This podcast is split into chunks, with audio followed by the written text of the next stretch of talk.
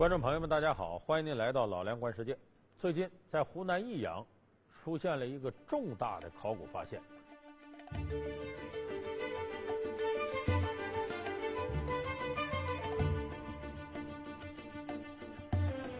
那就是当地的墓群里面呢出土了大量的简牍。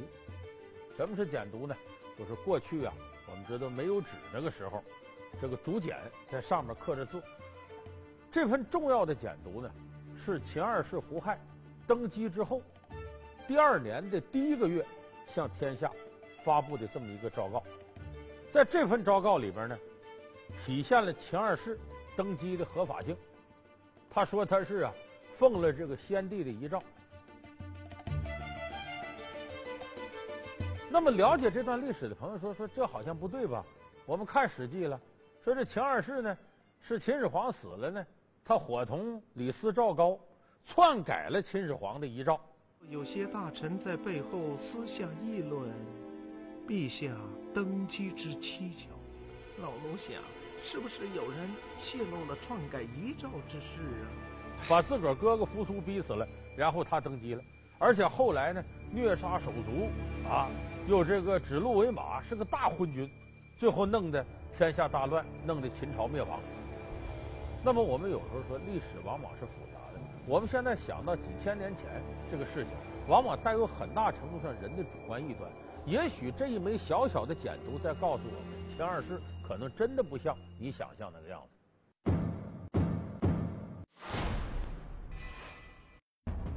他。是中国历史上第一个大一统王朝的亡国之君，他残害手足，指鹿为马，任由宦官当权，又是前手过劳，又是动摇国本，人们都是大帽子都扣到。然而，秦二世胡亥继位文告重见天日，却颠覆了传说。假诏与篡位究竟是真是假？秦始皇有没有可能真就是要传位给自己的小儿子胡亥呢？胡亥继承皇位背后还有哪些待解的历史迷局？一统天下的秦帝国二世而亡，谁才是真正的掘墓人？亡秦者胡也，秦朝就亡到他手里？不对。本期老梁观世界，还原真实，为您揭秘秦二世不是你想象的。我们看了这个出土这个简牍上的具体内容，啊，秦二世自称呢叫朕奉遗诏，就说我呀登基呀，呃，是我爸爸秦始皇诏书里头任命的，奉遗诏，哎，就说遵守秦始皇的遗诏来继承这个大统，当这皇帝。就是他这个里边，他强调了我继承皇位的合法性。有的人说这不可信，为什么？就即使史记没这么记载，他有可能是篡位上来的。那谁篡位上来？发表一个诏书会说啊，我是篡位上来的，他不至于傻到那程度。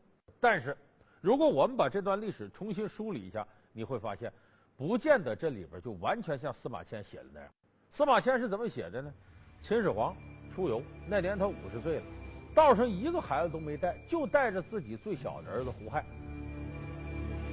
胡亥是秦始皇第十八个儿子，带他出去，结果半道上秦始皇死了。赵高，你这是干什么？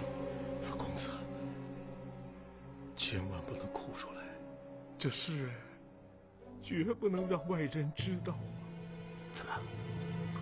你想密不发丧？啊，对，丞相英明，绝对不能发丧。这事必须得瞒着。为什么？这皇帝。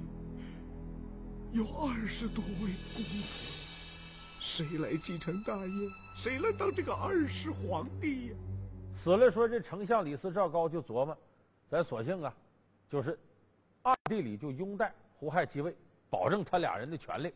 然后呢，假传秦始皇的诏书，把这个诏书呢发到现在的咱们这个呃靠近内蒙边缘那个上郡，发到那儿，谁呢？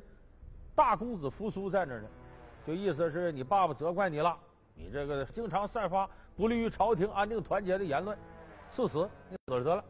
注意啊，司马迁写这段的时候，他只是写了假传秦始皇的旨意，赐公子扶苏死，他可没有提到把秦始皇原本安排好让扶苏继位这诏书改了，他可没提这事儿，他没有改继位诏书，只是假传秦始皇的令，把这个大公子扶苏给弄死了。也就是说，《史记》里边也没有明确提出秦始皇要传位给谁，就没有写到说秦始皇留下遗诏了，就是给胡亥，就是给扶苏，没有。这时候胡亥继位，只是为了消除隐患，听了李斯和赵高的，把自个儿哥哥扶苏给弄死。《史记》只是描述了这个过程。那么我们说，秦始皇有没有可能真就是要传位给自己的小儿子胡亥呢？完全有这可能。有人说那不对，那不都立长子吗？中国过去皇上继位有那么三句话，叫有嫡立嫡，无嫡立长，兄终弟及。就是如果有嫡传的，就皇后生的，你得立他，你不能立那个平常妃子生那个。如果没有嫡系的，那好，那就这一堆儿子谁大谁立，这叫有嫡立嫡，无嫡立长，兄终弟及。就万一你儿子都没有，那哥哥死了，皇位由弟弟继承。这是这么三个原则。这三个原则呢？是汉以后儒家文化控制之下一点点发展出来。在秦始皇那时候，他还没有形成规矩，就是没有一种规矩说必须是长子扶苏来继位，小儿子胡亥就没有继承权。再一个，我们看这次秦始皇出游，沿道上只带着一个儿子。如果从感情上讲，说明秦始皇非常疼小儿子。秦始皇一生多次出游，每一次出游其实是一次重大的政治行动。而这时候秦始皇五十岁了，在那时候这都算高寿了。他自己身体也不好，就是他带胡亥出游，这里头极有可能有他的政治目的，就是他信任自己这儿子，一旦他死了，这皇位要给他。也就是说，从种种的迹象来看，秦始皇是很信任胡亥的。为什么呢？一个是中国古代的皇上跟小儿子之间关系往往很紧密，为啥？皇上有时候怕大儿子。长公子扶苏聪明能干，却被贬上郡；小儿子胡亥。资质平平，却承欢膝下，随父出游。秦始皇废长立幼的决定，是否早已有之？又该如何解读？宦官专权，皇权更迭，秦二世胡亥究竟秉性如何？为何沦为宦官赵高的傀儡？指鹿为马的典故，又揭示了他与赵高怎样的关系？老梁观世界，正在为您解密。秦二世不是你想象的。稍后继续为您播出《老梁观世界》，正在为您播放的是《老梁观世界》。他是中国历史上第一个大一统王朝的亡国之君。秦二世胡亥继位文告重见天日，却颠覆了传说。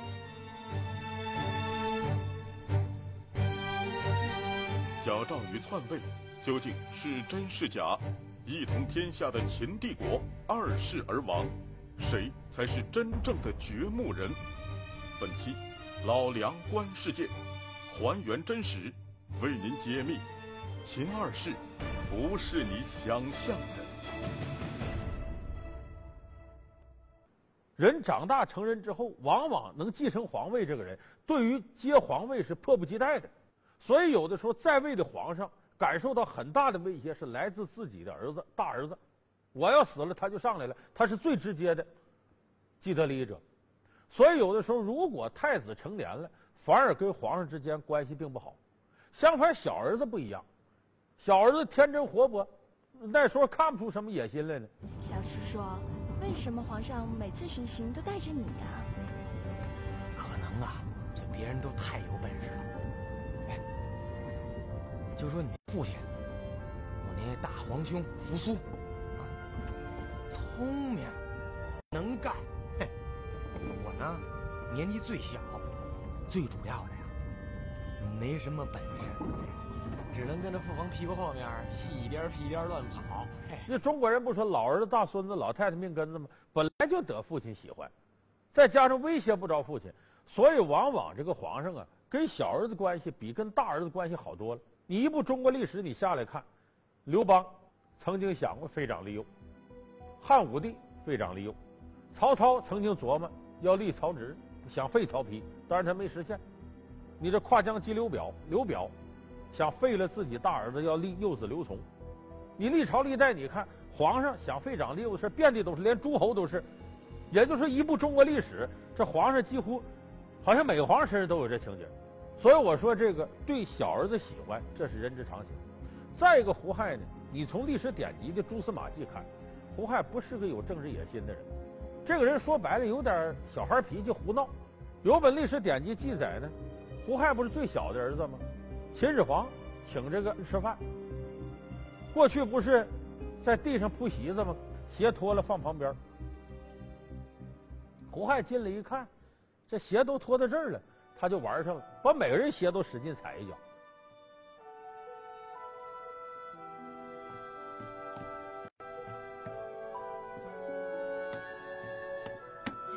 胡亥皇子，胡亥皇子，使不得，使不得！别闹！就这个细节就能看出胡亥少年心性，喜欢玩。而且后来他继位之后，都不止一次跟赵高说过，说这人一辈子太短了，应该我得玩玩乐乐。就是他不是一个有明显政治野心的。那么在那种情况下，他极有可能受李斯、赵高的撺掇，就你登基，你爸爸也宠爱你，在连蒙带吓唬，你要不登基，你哥哥上来或者别的兄弟上来就整死你。现在正是个千载难逢的好时机，我们可以神不知鬼不觉的把你推上皇位。你要是错过了机会，别说是下辈子，就是下下辈子也轮不上你当皇帝。他那个时候胡亥才多大？才二十啊，没什么人生太多的经验，所以就说胡亥是一个什么？没有政治野心，但是那个历史发展到那儿了，形势逼到那儿了，有可能往前推他一步。所以就在这种情况下，秦始皇活着的时候，想必也能看出来自己这老儿子没啥政治野心。可能这几点加一块儿，也使秦始皇促成更加喜欢这孩子，我就把皇位给他。而且秦始皇呢，把这个太子扶苏。弄到这个北边边疆去，不也就说他有怨言吗？而且他有些意见和秦始皇不一样。请父皇下旨，听取焚书。也就是说，太子扶苏老早就在秦始皇这失宠，就是秦始皇根本可能就没有这打算要把皇位传给他。那不传给他，传给谁呢？就自己最喜欢这小儿子。所以说，胡亥在合法继承皇位这点上，我想有百分之七十以上的可能他是合法的。只不过他弄死自己大哥扶苏这个事儿，这确实是假传圣旨。有人说你说那不对，谁说胡亥没政治野心？你看他上来干的事儿，把自己兄弟姐妹都给弄死了。干脆让那些侍奉过先皇又没有生育子女的夫人下去人父皇吧。那就将安装积木和运送宝藏的工匠们，在未出来的时候就将木门封闭。这样能确保先皇的皇寝万事平安。好，就这么定。而且相信赵高的，今天弄死这个大臣，明天残害那波人呢，这不是他有野心吗？不是狠毒吗？咱们就得细细说一下这个胡亥和赵高的关系。这个胡亥啊，我说他少年心性还有个证据，就是他往往对人呢一信任就信赖到极深的程度，依赖。前面是对自个儿爸爸信赖，后头是对赵高。赵高表面上他是君臣，其实跟父子关系差不多。就赵高就跟他爸爸似的，因为赵高在胡亥小的时候就是胡亥的老师。当时呢，赵高任中车府令，然后教给胡亥呢，呃，教他写字啊，教他讲这个典籍文章，然后教他律令，就法律这些东西。所以胡亥很小的时候对赵高就依赖，就是有些事儿言听计从，赵高说什么他干什么。就像我们前面说的，你要如果不当皇上啊，你兄弟上得弄死你。赵高一吓唬他，他就信了。而且他有什么心里话，都跟赵高说。比方说，我想尽情享乐，人生就这么短。你看我爸爸这五十就没了，我这有生之年，我不得好好快活快活？这些事都跟赵高说。甚至赵高说什么呢？皇上啊，你年轻，你不能在大臣面前暴露你弱点。你总跟大臣见面，你看你还小孩呢，哪行啊？陛下，你每次临朝都是您一个人，而下面那么多文武百官，那么多人，他们个个都怀有私欲，心怀鬼胎。大夫，有什么办法呢？你呀，好好在宫里待着，有些事我给你处理，我给你当联络官。凡有关政务的事儿，都由我一个人向您汇报。您要是有什么指示，也都由我一人向下传达。真能如此？理应如此啊！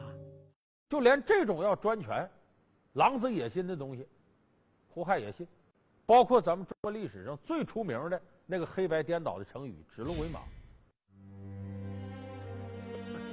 列位大人，你们都好好瞧瞧，这是一匹鹿呢，还是一匹马？这不明这是呀，这这是鹿啊！就像刚才说的，谁说是马？可是这是刚才丞相谁说是马？对，对对，那就是马，就是马。太荒唐了！荒唐啊！你们这些朝廷命官，难道连鹿和马都分不清楚了吗？是鹿是马，恳请陛下裁定啊！哎哎哎，大凤，你刚才说是鹿是马？回禀陛下，是马。是马是马是马是马是马。有人说这。胡亥说怕赵高了，还不是这个事之后呢？胡亥自个儿都迷糊了。难道我这丞相说的对？我是不是犯迷糊症了？还找些巫医给他看病。你就看这个细节就能看出，他对赵高几乎是深信不疑的。所以赵高说什么他干什么，包括害死李斯。也就是说，其实秦胡亥是充当了赵高在朝廷里扩充权力的一个工具。赵高是拿他当二傻子糊弄的。甚至到最后，天下大乱了。赵高为了挽狂澜于既倒，决定立公子扶苏的儿子子婴为王，那么就得把这个秦二世胡亥弄死。弄死说他派谁去了？自个儿的女婿阎乐去了。有人说赵高宦官呢，哪来的女儿？怎么更别提女婿了？哎，这给大家纠正个历史错误：赵高不是阉人。史书中他留有后代，传说中却是太监之名。真实历史中，宦官赵高究竟是何身份？秦二世登基三年却被逼自杀，赵高与秦帝国的灭亡有何关系？继位仅四十六天的秦王子婴诛杀赵高，却难以阻挡大秦灭亡。在秦朝的沉浮录中，子婴又扮演了什么角色？胡亥、赵高、子婴。谁才是真正的大秦掘墓人？老梁观世界正在为您解密：秦二世不是你想象的。赵高不是阉人，就是被阉割了的人。你看电视剧里赵高说话：“哎呀，皇上，皇帝是否摘下流年？溥仪替您梳梳头。”你听着以为太监不对。说那史书写呀，他是宦官呢，宦官可不都被阉割了。宦官是什么意思？宦是指内廷，凡是能进内廷伺候皇上的，都叫宦官。宦官里头有些是被阉割的，就离皇上最贴身的；还有些没有被阉割，就是近距离伺候皇上的。赵高不是被阉割的人，不是后世我们说的太监，就甚至包括东汉那时候，宦官都有相当大比例没有被阉割。所以后世人恨赵高啊，这乃是奸阉阉人。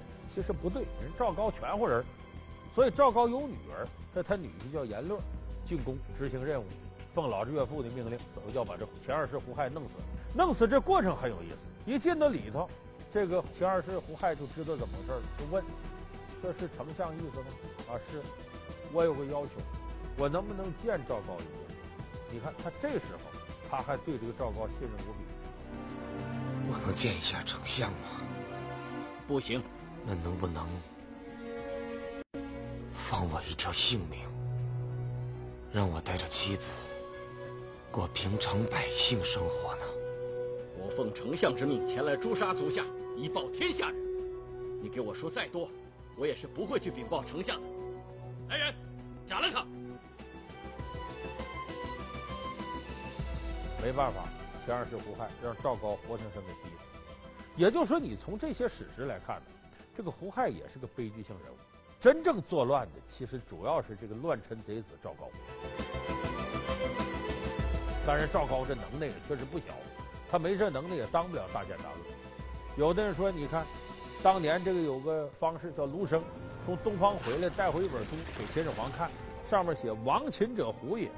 秦始皇就觉得这胡少数民族，北方的胡人，就这么着，叫乃使蒙恬筑长城守樊篱，退匈奴七百余里，胡人不敢南下而牧马。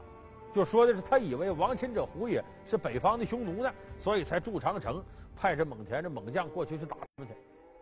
后来有人说不对。亡秦者胡也，这胡是指秦二世胡亥，就是他把这个天下给作没的。秦始皇想的挺美，我是始皇的，往下二世、三世、四世、五世、一万八千世，永远流传下去。结果到二世就完蛋了。说就是这胡亥昏庸、残暴，弄得天下大乱。才有陈胜吴广啊，大泽乡起义，大楚兴陈胜王，接下来项羽、刘邦揭竿而起，说这天下就坏到他了。其实这个看法有偏颇。秦朝的天下，你要说弄得最后乱七八糟，这跟胡亥有关系；你要说秦朝就亡到他手里，不对，亡谁手里呢？亡到扶苏的儿子子婴手里。这个子婴当了四十六天秦王，为什么管他叫秦王子婴？因为他继位那时候天底下已经乱了，刘邦为汉，项羽为楚，六国的贵族争相要复国，他已经控制不了那么大面积，不能叫秦朝了，只能叫秦王。你只不过站关中住咸阳而已。子婴上来也是吗？就想诛杀赵高吗？最后就自己死活不上朝。赵高来请他，借这机会把赵高弄死了。明日就是太仆算定的告庙就任大典的良辰吉日，不知殿下是否能勉强坚持住啊？当然要坚持了。嗯，明天。是寡人继位的日子，一定要去。嗯，来人，来人呐！子婴诛杀赵高，好比后世崇祯皇帝杀魏忠贤，几乎一模一样。这个子婴也跟崇祯一样，别看他干了一件大快人心的事他也挺昏。昏在哪儿呢？虽然说这个天下让胡亥给祸害的差不多了，但是秦不至于亡。你看，咱们说楚虽三户，亡秦必楚。最后，刘邦攻过来了，子婴抵抗不了了，固守咸阳守不住了，乖乖的投降了。投降之后，刘邦是没杀他，啊，约法三章，还好。等项羽来不惯的事把子婴给杀了，然后就开始火烧阿房宫。这个子婴其实当时秦朝是亡到他手里，而且如果他采取别的策略，秦亡不了，不至于最后彻底亡。什么策略呢？你可以从这个咸阳这儿直接撤巴蜀一带，就往现在四川重庆一带撤，固守那儿你亡不了。为啥呢？一个是巴蜀一带我们都知道易守难攻，再另外一个，秦当时手下还有一些猛将。最重要一点呢，刘邦、项羽攻到这儿了，接下来你不看就楚汉战争了，而且何况还有六国其他贵族，必然要内斗争天下，没有多少人能顾及到这个秦王子婴。就说，如果子婴是个有策略的人，带领手底下人，我不守在咸阳这儿，我撤到巴蜀一带，保留大秦的血脉，他能做到。所以秦直接亡到谁手里了？亡到子婴手里。只不过我们觉得这胡亥呢很残暴，干了很多坏事。那好，索性把这些罪责一股脑都推他身上，再加上亡秦者胡也这五个字更加助推了这种最后判断的产生。所以我说，这个秦二世胡亥在一定程度来讲。是个替罪羊，就他背了很多他不该有的罪名，所以历史有时候是复杂的。当历史把他推到这个关口时候，他有的时候由不得他自个儿。所以你根据秦二世胡亥这些种种表现和在历史上他那些作为，你最后就更能体会到中国人经常说的一句话：“人在江湖身不由己。”其实所有的事情都离不开时运二字，也就是时也命也。好，感谢您收看这期《老梁观世界》，我们下期节目。